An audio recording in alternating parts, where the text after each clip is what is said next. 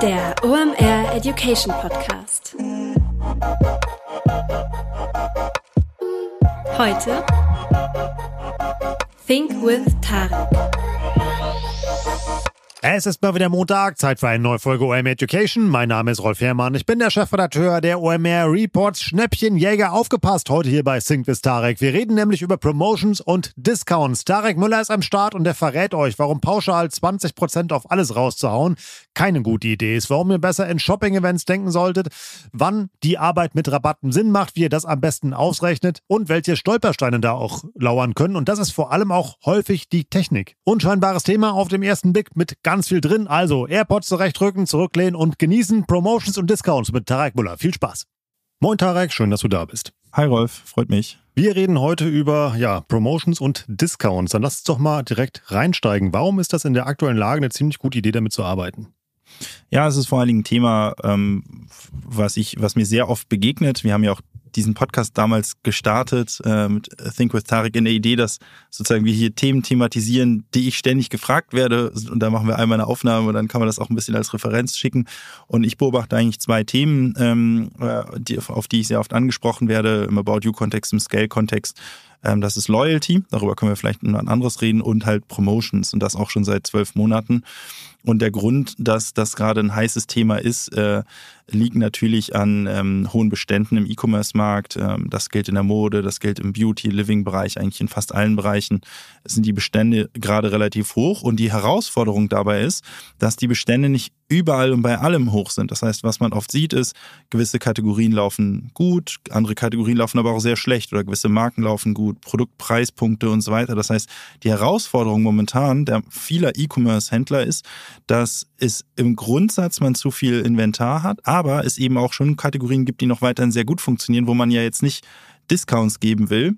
Auf der anderen Seite aber bestimmte Kategorien oder Produktgruppen, Schnitte ähm, gibt, äh, die man halt unbedingt loswerden muss und man eben feststellt, dass das zum Vollpreis sich einfach nicht verkauft. Entweder weil der Kunde die Zahlungsbereitschaft nicht hat oder weil Konkurrenten im Prinzip den Preis unterboten haben. Und deswegen ist es gerade ein heißes Thema, wie geht man mit dieser Situation um und wie kann man eben eine gute Promotion-Strategie fahren. Wovon hängt denn die Entscheidung ab, ob man mit diesem Hebel arbeitet? Naja, ich glaube, drei Faktoren schauen wir uns da zumindest an. Das eine ist natürlich, wie viel habe ich auf Lager? Und die Frage, äh, ist das saisonal. Ja, ähm, saisonal kann sein eine Winterjacke. Eine Winterjacke im April auf Lager zu haben, ist keine gute Idee. Aber zum Beispiel auch sowas wie Osterdekoration. Osterdekoration nach Ostern auf Lager zu haben, ist wirklich sehr blöd, weil es dauert ein Jahr, bis die Ostersaison wieder losgeht. Also die erste Frage ist, wie viel habe ich, wie viel Bestand habe ich von dem jeweiligen Artikel eigentlich auf Lager? Und wann endet die Saison, sofern es ein saisonaler Artikel ist? Die zweite Frage, die man natürlich betrachten muss, ist, wie ist meine Marge auf dem Verkauf dieses Artikels? Das kann getrieben sein von natürlich Wareneinsatzquote, Fulfillment, Kosten, wenn zum Beispiel Hochdonierer sind, ähm, äh, etc. Und das dritte ist die Frage der, Preissensitiv der Preissensitivität. Das heißt, ist das ein Artikel, der sehr preissensibel ist, also wo im Prinzip äh, äh, Rabatte, wo es vielleicht Thresholds gibt, die man durchschreiten muss, um den und dann äh, überproportional den Absatz zu steigern. Das ist zum Beispiel oft, wenn es Artikel sind, die der Kunde im Preis oft vergleicht, weil dann ist, ist man teurer als die Konkurrenz, verkauft man gar nichts, ist man günstiger, verkauft man viel und da ist der Unterschied manchmal nur irgendwie fünf Euro, ja. Ähm, es gibt natürlich auch andere Artikel, die werden gar nicht im Preis verglichen, aber da hat der Kunde so eine Art Art Preisgefühl, ja, und vielleicht gerade gefühlt nicht die Bereitschaft, diesen Preis für diesen Artikel zu bezahlen und dann ist die Preisabsatzkurve wahrscheinlich nicht so extrem, oft aber trotzdem eben wie so ein Hockeystick, ja, dass es sozusagen einen bestimmten Preispunkt gibt, ab dem halt der Absatz eben äh, relevant zunimmt, aber mit jedem mit jedem Prozent Discount natürlich auch die Marge wieder äh, sinkt und da muss man eben den perfekten äh, Punkt und Inflection Point eben in dieser Preisabsatzkurve finden. Und genau, das sind sozusagen die drei, die drei Sachen, die man sich da angucken muss in der Frage, ähm, wenn man etwas loswerden will. Natürlich spielt auch noch eine Rolle, kann ich das nachbestellen, wenn man zum Beispiel einen Topseller vor sich hat. Aber die hauptintellektuelle Herausforderung besteht momentan eher im Managen von Überbeständen und dem Umgang damit. Und da sind diese drei Faktoren eben wichtig. Und das sind so Sachen wie der Prime Day, der gerade zum Beispiel war, also einfach eine große Lagerräumungsaktion, wenn man es mal zusammenfasst. Ja, aber die, der Prime Day ist das eine, den Prime Day auszurufen, zu bewerben, ist eine Herausforderung, die eher Marketing ist. Die zweite Frage ist ja, welche Artikel packst du im Prime Day? Mhm. Also welche Artikel und mit welcher Höhe der Discounts, weil was du ja nicht willst, ist, wenn du dir diese, diese Reihe der Fragen anguckst, wenn du zum Beispiel einen Artikel hast, davon hast du gar nicht mehr so viel auf Lager, die Saison ist aber noch relativ lang und der macht eine vernünftige Marge, ja. Du willst ja diesen Artikel nicht discountieren, weil mhm. du wirst den wahrscheinlich so oder so verkaufen. Vor allen Dingen, wenn du ihn nicht nochmal nachbestellen kannst, dann hast du eigentlich gar kein Interesse, überhaupt nur irgendeinen Prozent Discount auf den Artikel zu geben, weil es ist im Grunde genommen eine reine Margenkannibalisierung. Du hättest den Artikel so oder so verkauft und du willst dann natürlich die Marge maximieren, ne? Und andere Artikel davon hast du halt viel zu viel oder da läufst du Gefahr im Prinzip über die Saison hinweg eben noch hohe Bestände zu haben. Das heißt, die wirklich schwieriger zu beantwortende Frage als mache ich einen Prime Day oder Prime Day oder Prime Day, Prime Day Äquivalent oder nicht und wie bewerbe ich das? Das ist auch eine Herausforderung, aber ist eigentlich welche Artikel mit welchen Discounts packe ich in diese Rabattaktion? Lass uns mal auf den eigenen Online-Shop oder mal das eigene Business irgendwie gucken und so weg von diesem äh, großen Marktplatz Amazon. Wo siehst du denn ähm, diese Maßnahmen? Sind das äh, Sachen aus dem Bereich Neukundenakquise oder geht es darum, äh, Bestandskunden zum Wiederkauf zu triggern? Ja, beides. Ähm, also was wir zunächst einmal feststellen, ist, dass ähm, die Art und Weise, wie die meisten Händler darauf reagieren, nicht richtig ist und die meisten Händler gehen mit Flat Discounts raus. Also das heißt, die sagen 20 Prozent auf alles. Außer Tiernahrung. Also 20 Prozent auf alles. Haha, das wird verstehen, glaube ich, nur ältere. Hört automatisch die Synchronstimme von Bruce Willis, glaube ich, war es, die das genau. ähm, äh, nein, aber also die meisten Händler gehen ja hin und machen halt 20 Prozent auf alles oder 10 Prozent auf alles und so weiter. Und das ist halt genau eigentlich nicht gut. Also das ist wirklich sozusagen die schlechteste aller Lösungen, weil was passiert mit 20 Prozent auf alles ist, der Kunde kommt und er kauft den Topseller noch häufiger mit 20% Rabatt und aber deine, deine, ja, die Sachen, die du wirklich loswerden musst, die willst, die wie Blei auf Lager liegen, die verkaufen sich nicht, weil wahrscheinlich wenn alles 20 Prozent günstiger ist, ja, dann ist ja wieder alles irgendwo relativ zueinander gleich teuer, dann kauft der Kunde natürlich den Topseller. Aber genau den willst du ja gar nicht diskontiert verkaufen, sondern willst den, den, den, den Ladenhüter sozusagen verkaufen. Und das ist halt total beschissen, weil du am Ende des Tages deine Marge kannibalisierst, ohne eigentlich wirklich die Sachen loszuwerden, die du loswerden willst. Das heißt, was wir erstmal sehen, ist, dass diese 20 Prozent auf alles Aktion in Zeiten von sehr ungleichen Bestandsquoten die schlechteste aller Lösung ist, aber oft die einzige, die den Händlern technisch zur Verfügung steht. Also das ist denen oft bewusst, aber technisch können die oft gar nichts anderes. Was wir machen bei About You, was wir aber auch bei, bei vielen Händlern äh, oder bei manchen Händlern, die dazu technisch in der Lage sind, immer mehr sehen, sind halt, Amazon ja auch mit Prime Day, sind halt sozusagen große Rabatttage, Wochenenden, Wochen wo man dann dem Kunden kommuniziert, sowas wie 100.000 Artikel mit bis zu 70 Prozent extra Rabatt. Extra Rabatt heißt ähm, ein extra Rabatt auf den vorherigen Preis, auch wenn der vorherige Preis auch schon rabattiert war. Das heißt, es gibt dann eben Artikel, die haben irgendwie 100 Euro UVP, äh, sind dann 30 Prozent schon reduziert, kosten also 70 Euro. Und wenn man dann mit einer extra Rabattkampagne draufkommt, packt man nochmal einen extra Rabatt on top auf den sowieso schon reduzierten Preis. Ja, so das heißt, die Kundenkommunikation ist sowas wie Prime Day, Ostersale, was ist ich was. Ähm, Geburtstag, was auch immer.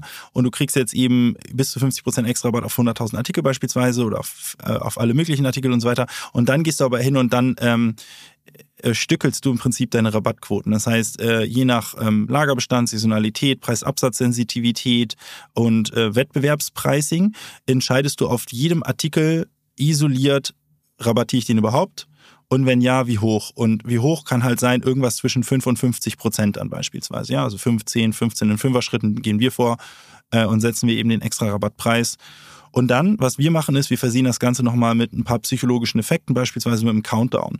Ja, das heißt, die Aktion geht dann zum Beispiel über drei, vier Tage und du siehst eben, wenn du auf die Website kommst, direkt einen Countdown runterläufen und du siehst eben auch auf der Artikel-Detailseite einen Countdown an dem extra Rabatt, sodass der Kunde psychologisch sofort versteht, ah, der Artikel hat irgendwann mal 100 gekostet, dann hat er 70 gekostet und jetzt kriege ich ihn zu den Oster-Sale Weeks für 50, aber diese 50, die gelten nur noch drei Tage, das heißt, ich muss jetzt zuschlagen. Und das funktioniert aus unserer Sicht sehr, sehr gut, denn einerseits ähm, triggert das den Kunden, also Sale Weeks, Sale Weekends triggern den Kunden, erstmal überhaupt auf die Website zu kommen. Und dann auf der Website hast du eben den Effekt, dass du deine Topseller gar nicht rabattierst, Trotzdem kaufen die Kunden Topseller Vollpreis, ähm, aber der Mehr-Demand, äh, der sozusagen Sale Week induzierte Mehr-Demand geht halt auch genau auf die Artikel, die du auch wirklich loswerden willst. Und du kannst eben Saisonalität, Bestand und Comp äh, Competitive ähm, Behavior eben algorithmisch eben darstellen. Und das sehen wir eigentlich momentan als das die Gewinnerlogik äh, in Sachen Promotions. Davon brauchst du dann auch weniger, weil man will ja nicht ständig Discounts geben. Und dann kann man das Ganze nochmal eben einen Schritt weiter drehen und sagen, du kannst dann natürlich auch sehr stark unterscheiden, zunächst einmal auf Länder, dass du sagst, nicht jeder Artikel ist in jedem Land gleich stark rabattiert. Das hat eben viel mit auch wieder Wettbewerbsverhalten in dem Land zu tun und auch Preissensitivität in dem Land, weil Wettbewerbsverhalten ist in jedem Land unterschiedlich, weil du in jedem Land unterschiedliche Wettbewerber hast im Zweifel. Ähm, vor allen Dingen ist die Preissensitivität aber in den Ländern unterschiedlich auf den, auf den gleichen Artikel. Das heißt, das Ganze kannst du nochmal auf Länderdimensionen ausweiten. Bei You haben wir 29 Länder. Das heißt, das ist eine, wird irgendwann eine, eine aufwendige Matrix. Hm. Und das kannst du sogar auf Kundengruppen nochmal ausweiten, weil die Preissensitivität, die ist eben je Kundengruppe unterschiedlich, ja. Ähm, das kannst du ein bisschen schneiden nach Mann, Frau, alt, jung, aber das kannst du, das wäre so ein bisschen die, die 1.0-Lösung des Schneidens, aber das kannst du dann vor allen Dingen eben auch auf, ja, sozusagen Kundenkohorten schneiden, die dann eher von anderen Attributen getrieben sind, wo du versuchst sozusagen äh, äh, homogen verhaltende Kunden in eine Gruppe zu stecken, wo du weißt, die sind sehr preissensitiv, wenig preissensitiv, ne? Und so kannst du dann halt ich sag mal, das muss man sich dann vorstellen, wie so eine sehr komplizierte Matrix eben aus diesen Inputfaktoren auf dem jeweiligen Artikel, äh, Bestandssaisonalität, ähm, Competition, Preissensitivität kombiniert mit der Matrix Land, kombiniert mit der Matrix Kundengruppe innerhalb eines Landes, äh, womit du dann äh, sozusagen margenoptimiert eine Preiskampagne fahren kannst. Also um es mal zusammenzufassen, es ist besser, eben äh, anstatt Pauschalrabatte zu geben, ähm, einen gewissen Bereich aus einem Sortiment eben mal auszuwählen, wo es sich lohnt, eben halt den zu rabattieren. Dann das zu speziellen Shopping-Events äh, zu bewerben, dass es immer dann da stattfindet und dann auf die ähm, nationalen und kundenspezifischen Besonderheiten zu achten, um da die Discounts einzuführen. Genau, und ich würde noch hinzufügen, mit psychologischen Effekten arbeiten, wie beispielsweise einem Countdown. Ja. Hm. Und Streichpreis, ganz wichtig. Genau, der Streichpreis, den habe ich mal als äh, klar äh, gesetzt, dass man natürlich dann mit sogar einem Doppelstreichpreis arbeitet teilweise. Ne? Du hast ja bei einem nicht vorher reduzierten Artikel einen Streichpreis und wenn der Artikel vorher reduziert war, hast du ja sogar zwei Streichpreise dann. Ne? Lass uns gerade nochmal die Kundengruppen sprechen. Gibt es nationale Unterschiede? Ich habe mal gehört, die Deutschen sind sehr geizig beim Online-Shoppen. Oder ja, die Deutschen, würde ich sagen, sind im oberen Mittelfeld der Preissensitivität ähm, also durchschnittlich etwas preissensibler. Gibt aber auf jeden Fall Länder, die sind preissensibler und gibt natürlich viele Länder, die sind weniger preissensibel. Das, Unpre das am wenigsten preissensibelste Land ist die Schweiz. Das ist schon mal gut, wenn man da sehr viele Kunden hat. Klappen ähm, so Sachen wie Kauf zwei und krieg drei dafür oder ist das zu kompliziert? Ja, das ist natürlich online ähm, äh, immer ein Taco schwieriger darzustellen, weil die Frage ist, wie gehst du mit einer Retour um? Ne? Mhm. Also Kauf zwei, krieg eins umsonst ist erstmal auf dem Basket einfach, aber was machst du dann, wenn der Kunde einen Artikel retourniert? Oder was machst du, wenn einer Artikel tauschen will? Mhm. Oder was machst du, wenn ein Artikel beschädigt ankam? Ja, ähm, dann ist die Frage, welchen Artikel hat er vorher umsonst bekommen? Was ist, wenn er den retourniert? Was ist, wenn er einen anderen retourniert? Na, also ich meine, kannst dir vorstellen, da knüpft sich eine relativ lange Liste an Fragen an, die du klären musst, ja, und die du vor allen Dingen auch irgendwie so klären musst, dass der Kunde das versteht, ja, mhm. bevor er kauft und nicht von irgendwelchen Dingen überrascht ist plötzlich. Ähm, aber das funktioniert natürlich grundsätzlich schon. Es gibt ja nicht nur Buy Two, Get One Free, es gibt ja zum Beispiel sowas auch wie Kauf zwei Hosen, kriegst ein T-Shirt umsonst, Kauf drei, kriegst das günstigste umsonst. Ähm, ne, äh, da gibt's da gibt's halt viele, viele Faktoren oder viele Sachen, die du machen kannst. Damit experimentieren wir fairerweise gerade erst rum. Ähm, was äh, natürlich ein bisschen normaler ist, ist sowas wie über 100 Euro kriegst du 10% Rabatt, über 200 Euro, weiß ich nicht, 15%, ne, dass du sozusagen Order Value Threshold setzt, ähm, weil deine relative Logistikkosten auch sinken. Das heißt, es ist irgendwo auch fair. Du reichst im Grunde genommen die gesenkte Logistik äh, Kosten-Umsatz-Relation, also der, die gesenkten Logistikkosten relativ zum Umsatz. Ja, also absolut gesehen steigen die Logistikkosten natürlich mit mehr Artikeln, aber relativ zum Umsatz sinken sie eben, weil ein Karton ist ein Karton, der wird einmal verschickt, da hast einmal Versandkosten, ein bisschen höher vielleicht bei DHL oder so, wenn da, wenn da fünf, Paket, fünf Artikel drin sind oder zehn, aber das äh, senkt sich relativ schnell. So kannst du dann sozusagen den äh, Kostenvorteil eben an den Kunden weitergeben, wenn du beispielsweise sagst, du knüpfst Rabatte an Warenkorbgrößen. Ähm, das machen wir auch schon äh, und diese Buy Two Get One Free Geschichten, das wird man jetzt bei About You in den nächsten drei bis sechs Monaten ab und an mal sehen. Ähm, und damit experimentieren wir jetzt eben gerade rum. Ähm, ist auch bei Scale schon eingebaut, also weil das wollten auch viele Scale-Kunden haben auch nach diesem Feature gefragt. Äh, und ja, das ist jetzt sozusagen äh, äh, gerade gerade im Testing, würde ich sagen.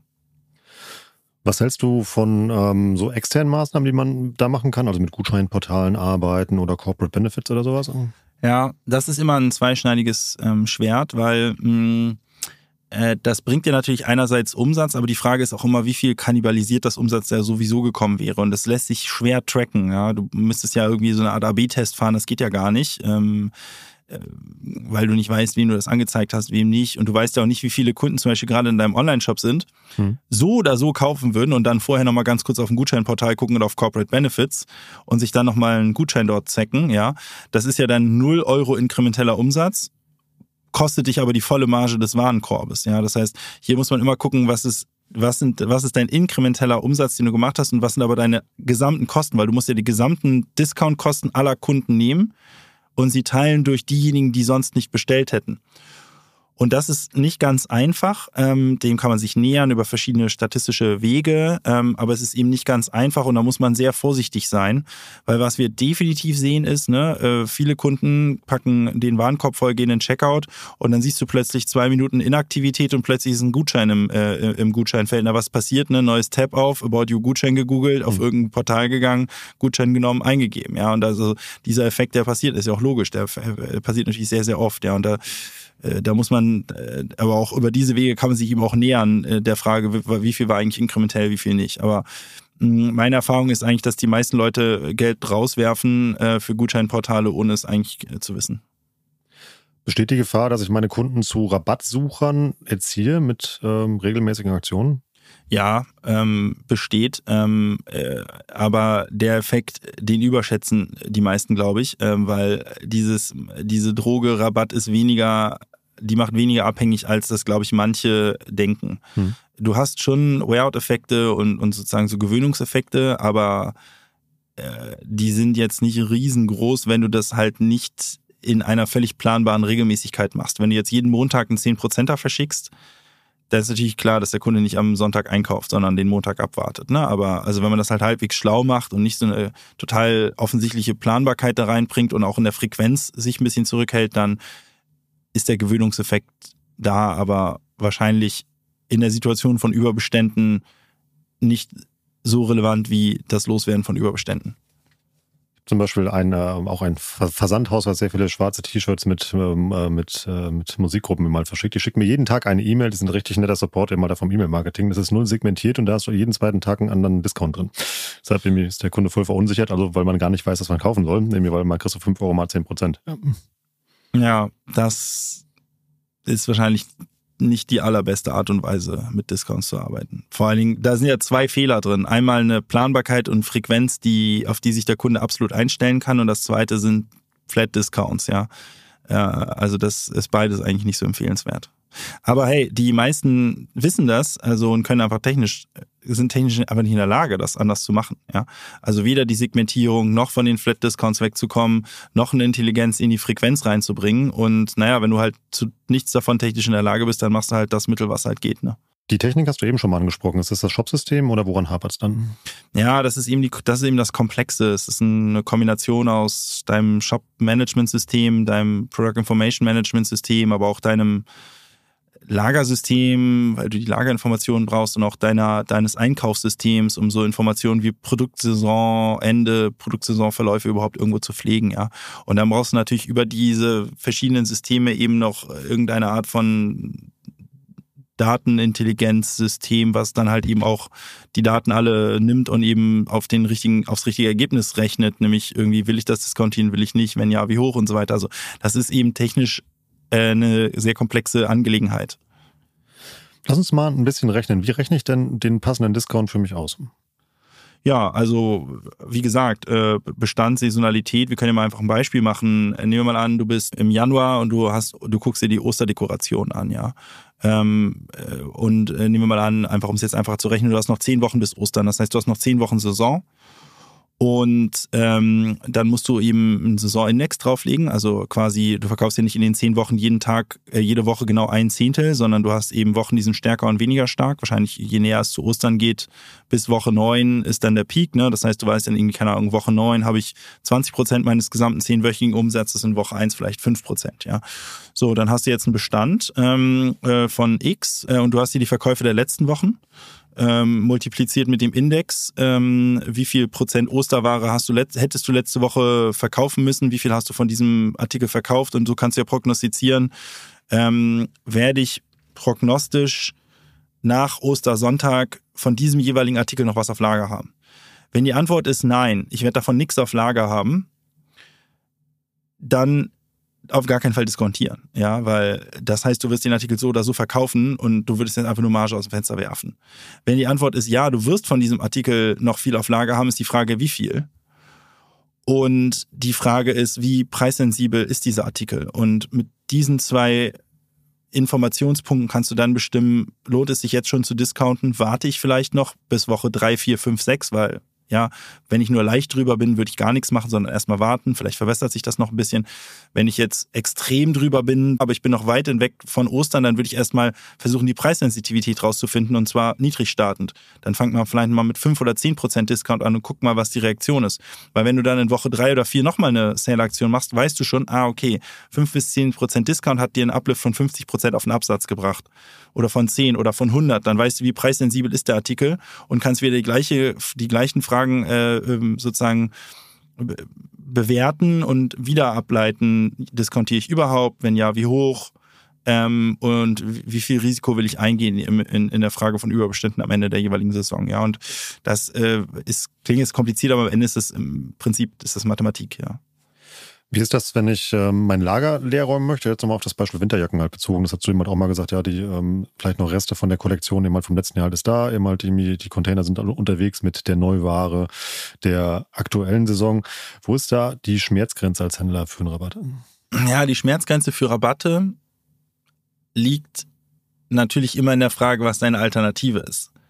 Ähm, die Alternative für die meisten Marken und Händler ist, die sogenannte Verwertung. Verwertung heißt, du gibst das an irgendein Outlet beispielsweise, ja. Und diese Outlet-Händler, die zahlen dir immer weniger als den Einkaufspreis. Und dann musst du halt rausfinden, gut, was kriege ich dafür? Ne? Also wenn du halt weißt, du hast einen Artikel, der hat dich im Einkauf irgendwie 50 Euro gekostet, den würdest du normalerweise für 100 Euro verkaufen. Du siehst, bei 100 Euro passiert gar nichts, dann gehst du auf 70, 60, passiert nie irgendwas. Du hast dir dann noch Logistikkosten, das heißt, bei 60, 70 Euro bist du schon im Minus wahrscheinlich nach Logistik. Und da musst du halt überlegen, was kriege ich von so einem Outlet-Verwerter, wenn ich dem die Europalette auf den Hof jage. Ja? Mhm. Äh, du sparst dir die Lagerkosten, du hast halt deutlich geringere Logistikkosten und ja, wenn dann dann musst gehst du halt so weit runter mit deinem Preis, bis bis der bis der Punkt erreicht ist, wo wo die Verwertung, also im Prinzip das Verkaufen an einen Outlet-Anbieter halt einfach der bessere Deal wäre. Ne? Wie ist das, um Neukunden anzuziehen? Sind da Promotion und Discounts ein, ähm, eine, eine gute Wahl? Ja, das ist natürlich eine andere Art von Promotion. Hier ist zum Beispiel der Flat Discount definitiv wirkungsvoller als der ähm, als als sozusagen diese äh, Preisstaffelungskampagne. Das also was ich gerade beschrieben habe, gilt mhm. eher für Bestandskunden. Für Neukunden ähm, funktioniert das auch, dass man sagt, es gibt sowas wie den Prime Day, Easter Sale und so weiter. Da siehst du halt einfach, da spielst du ganz viele Neukunden an, aber du willst ja dauerhaft vielleicht irgendwie Incentives setzen für Neukunden, ja. Das heißt, da sehen wir schon, da ist wieder der Einsatz von Vouchern besser. Und da ist ja aber auch dann nicht so schlimm, wenn die dann eben die Topseller wegverkaufen, weil die geht es ja nicht im Wesentlichen um, um eine Bestandsoptimierung, sondern die geht es im Wesentlichen um das Gewinnen der Neukunden, um sie danach eben auf profitable Sortimente zu lenken. Und da sehen wir, da sind Voucher auf jeden Fall einfacher, weil wenn ich zu dir gehe und sage, Rolf, probier doch mal About You aus, weil wir haben bis zu 50 Prozent auf über 100.000 Artikel, das, das funktioniert, aber das hat man halt eben nicht so oft. Ich kann halt jeden Tag zu dir gehen und dir einfach eine 10 Prozent äh, Visitenkarte in die Hand drücken und sagen, guck mal, hier kriegst du 10 Prozent. Ne? Das mhm. ist sozusagen dauerhafter möglich. Und auch da im Grunde genommen muss man eben äh, wieder testen, ja, was ist sozusagen die, die perfekte Höhe an Discount, äh, wo, wo sozusagen die, die Conversion, der Conversion Uplift höher ist als der Decrease, ja. Und äh, das ist auch wieder sehr abhängig von Kanal, Kunde, Land etc. Technik, Sortiment und Pricing für unser Sale-Wochenende haben wir jetzt gemacht. Lass uns mal noch ein bisschen Werbung dafür machen. Welche Kanäle sind dann am besten, um äh, so ein Event zu bewerben aus deiner Sicht? Ja, zunächst einmal natürlich die eigenen Kanäle, die nichts kosten, also sprich E-Mail, Push, äh, Messenger ähm, und die eigene Website natürlich. Ähm, und dann auf externen Kanälen äh, eigentlich genau die gleichen Kanäle wie, ähm, wie bei beim normalen Performance Marketing auch.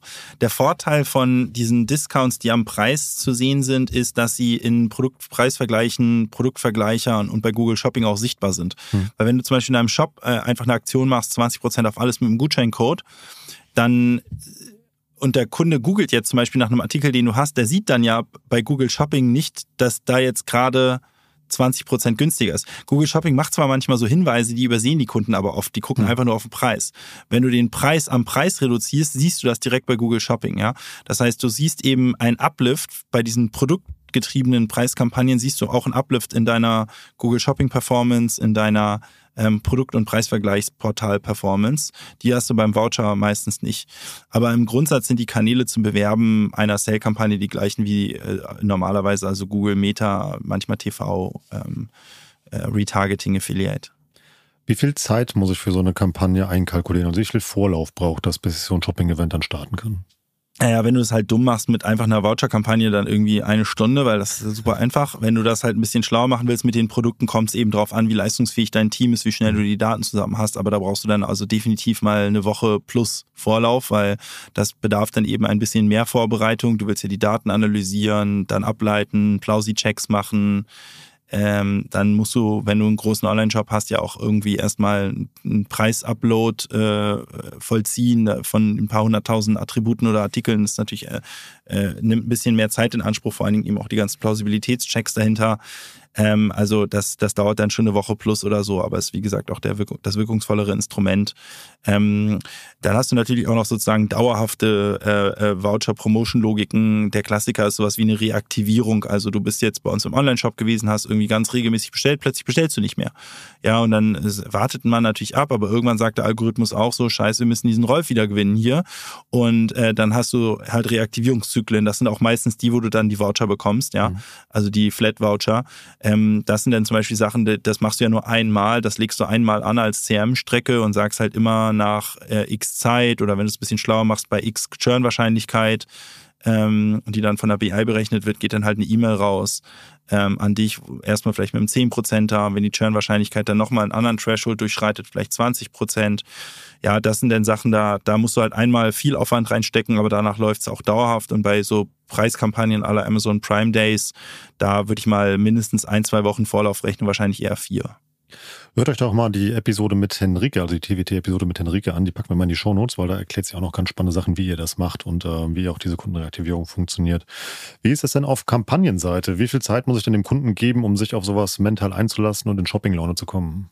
Ja, da gibt es sozusagen zwei Philosophien, ob man dem Kunden das ankündigt oder nicht. Ähm, also sagt man dem Kunden in drei Wochen ist äh, Easter Sale oder irgendwie Birthday Sale oder mhm. sagt man es ihm dann, wenn es losgeht? Es gibt natürlich so riesengroße Shopping-Events wie Prime Day, Singles Day, Black Friday, da weiß jeder Kunde, dass es kommt. Ich bin eher, ich hänge eher der Philosophie an, Sale-Aktionen nicht anzukündigen, ähm, weil du natürlich mit der Ankündigung im Grunde genommen Käufer aufschiebst. Und deswegen bin ich eher so, dass ich sage, man kommuniziert dem Kunden dann, wenn die Kampagne ist, dass sie da ist, aber man sagt ihm nicht, übrigens, übermorgen haben wir eine Kampagne hat beides Vor- und Nachteile, aber muss man sagen. Ich glaube, da, mhm. da ich will jetzt auch nicht sagen, dass das, wie ich das denke, richtig ist, weil ich glaube, das kann man auch anders machen. Nee, macht voll Sinn, deine Argumentation. Ich überlege jetzt nur, wie groß ist die Quote von Leuten, die dann was bestellen und zurückschicken, also die dann vielleicht zum regulären Preis drei Tage vorher was gekauft haben und ähm, dann doch sagen, oh, guck mal, hier hätte ich 20 Prozent gekriegt? Ja, passiert. Mhm. Ist nicht so mega oft. Idealerweise kann man systemisch abbilden, dass wenn sich der Kunde meldet, äh, diese Rückschicke und neue Bestellung gar nicht erst erfolgen muss, sondern man es direkt im Prinzip abziehen kann. Das ist aber technisch, ähm, das ist regulatorisch nicht ganz einfach, weil du musst dann eine Teilrückerstattung machen. Mhm. Äh, das geht bei vielen Payment-Dienstleistern nicht. Das heißt, hängt auch von der Payment-Methode ab, die der Kunde gewählt hat ähm, und auch von den Accounting-Strukturen. Das wäre natürlich immer besser, weil dann spart man sich die ganze Versand hin und her Schickerei. Aber ja, passiert. Das ist richtig spannend, was du eben also was du die ganze Zeit erzählt hast, weil das zeigt ja mal, wie gut man mit ähm, Rabatten arbeiten kann. Jetzt kommen wir zu unserer Lieblingsletzten Kategorie. Einfach mal machen. Ähm, welche Fragen sollte man sich denn stellen, wenn man mit ähm, dem Thema Discounts loslegen möchte? Ach, ich glaube, die Wahrheit ist, man muss erstmal gucken, wozu man eigentlich imstande ist, technisch. Weil ich glaube, die Limitation liegt da weniger in der Intelligenz der handelnden Person oft und an dem Wissen der handelnden Person, sondern oft ist die Limitation äh, der meisten Händler und Marken im Online-Bereich eigentlich, wozu sie überhaupt in der Lage sind. Welche, was, was für Daten haben sie überhaupt in ihren Systemen und wozu, was kann ihr System eigentlich, ja? Ähm, und ich glaube, dann würde ich gucken, wie ich das Beste aus dem mache, was mir halt da, äh, was mir zur Verfügung steht an Mitteln, ja, ähm, also an technischen Mitteln vor allen Dingen. Und ja, dann glaube ich, was heißt einfach mal machen, ist wahrscheinlich viel rumprobieren. Also wenn man halt nicht die Möglichkeit hat, äh, oder auch wenn man die Möglichkeit hat, ist eigentlich egal. Am Ende des Tages muss man halt rausfinden, diese Preissensibilität, die kann man ja algorithmisch versuchen herzuleiten, die kann man aber notfalls auch händisch machen, indem man irgendwie die eine Woche das macht und drei Wochen später das und dann wieder das und dann irgendwie versucht abzuleiten, was halt jetzt am besten funktioniert. Ne? Aber ich glaube, da muss man viel probieren und idealerweise erfolgt das Probieren halt technisch, weil das immer ein bisschen zuverlässiger, ähm, ABCD-Tests zu machen, als jetzt versuchen, das händisch zu machen und auch äh, mit unterschiedlichen Zeitperioden zu arbeiten dann. Ja. Also die beste Idee zählt nichts, wenn die Technik dahinter halt nicht stimmt. Ja, und ich glaube, die absolut beste Geschichte ist, wenn man keine Discounts braucht. Ne? Das ist auch irgendwie völlig klar. Also ich meine, es gibt viele Unternehmen, die kommen komplett ohne Discounts aus.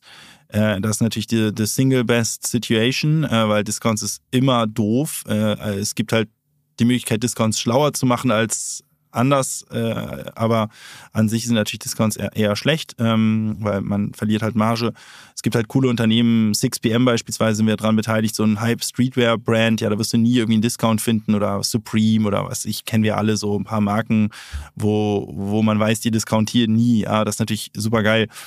Tatsächlich ist aber auch so, dass auch die im Prinzip Incentives setzen können, weil ein Incentive muss ja nicht immer unbedingt am Preis sein. Aber das heißt, wenn du in der Lage bist, dass du eigentlich keine Discounts brauchst, weil du heiß bist oder was auch immer, dann kannst du trotzdem mit Incentives arbeiten. Incentives kann sein, bestelle diese Woche und du kriegst noch ein kleines Merchandise-Gimmick umsonst oder bestelle ganz viel und du kommst bei uns in den VIP-Club und kannst dann auf die nächste coole Party von uns kommen oder ähm, du bist einfach nur, erreichst einen gewissen Status, ja. Wir kennen das ja alle von irgendwie Lufthansa Miles and More oder so. Du bist dann irgendwie Senator oder so äh, und kommst in, äh, kommst, wirst in einen Bereich gesetzt oder so. Ja, das sind ja auch alles Incentives, die nicht vorrangig auf den Preis abzielen, sondern die vorrangig darauf abzielen, den Kunden zum Kauf zu motivieren, indem man der Kunde dann, dann davon was hat, was nicht direkt am Preis sichtbar ist. Ja, Zugang im Fall von ähm, ähm, Lufthansa Miles and More Statusprogrammen oder Partys oder was auch immer oder halt eben Merchandise oder oder manchmal ist es auch einfach Wertschätzung, dass der Kunde dann weiß, ich bin Platin-Kunde bei dem jeweiligen Unternehmen und er wird dann mit Namen begrüßt, wenn ich beim Kundenservice anrufe oder so. Ja, also äh, will nur sagen, äh, die die beste Promotion-Strategie ist keine zu brauchen äh, und mit anderen Dingen äh, zu arbeiten, aber in der komfortablen Situation sind halt leider nur die wenigsten. Und ihr hoffentlich auch bald. Tarek, danke für all das, was du heute mal wieder hier geteilt hast. Hat Spaß gemacht. Danke dir. Das war wieder richtig spannend. Ich habe eine Menge gelernt. Ich hoffe ja auch. Vor allem diese technische Komponente, auf die Tarek eingegangen ist, die hatte ich gar nicht auf dem Schirm. Da merkt man erstmal, wie komplex das Thema ist und welche Stolpersteine auch da lauern können. Passend zu dem Thema, worüber wir heute gesprochen haben, möchte ich euch noch zwei andere Episoden hier aus dem OM Education Podcast empfehlen. Die eine habe ich eben schon angesprochen. Das ist die Sync with Tarek zum Thema CRM mit Henrike Böckmann. Die passt hervorragend zu dem, was wir heute besprochen haben. Und das Zweite ist die Episode mit Verkaufspsychologe Matthias Niggehoff. Denn Tarek hat ja auch häufig den Preisschmerz und die Preissensibilität in der Episode heute erwähnt. Und Matthias erklärt in der Episode richtig gut, wie man den Preisschmerz mildern kann, was es da noch für tolle Tricks gibt.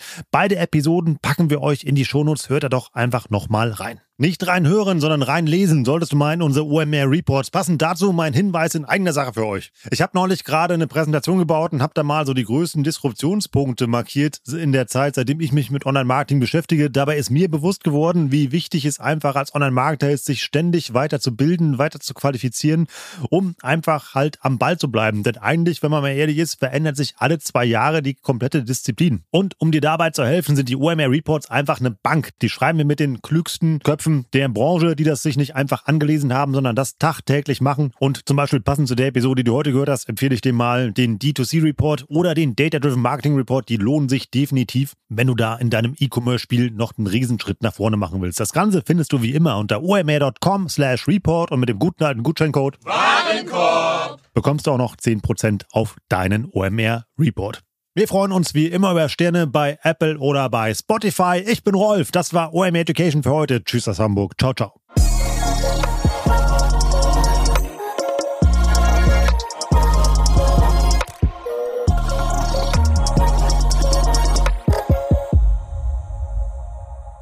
Dieser Podcast wird produziert von Podstars bei OMR.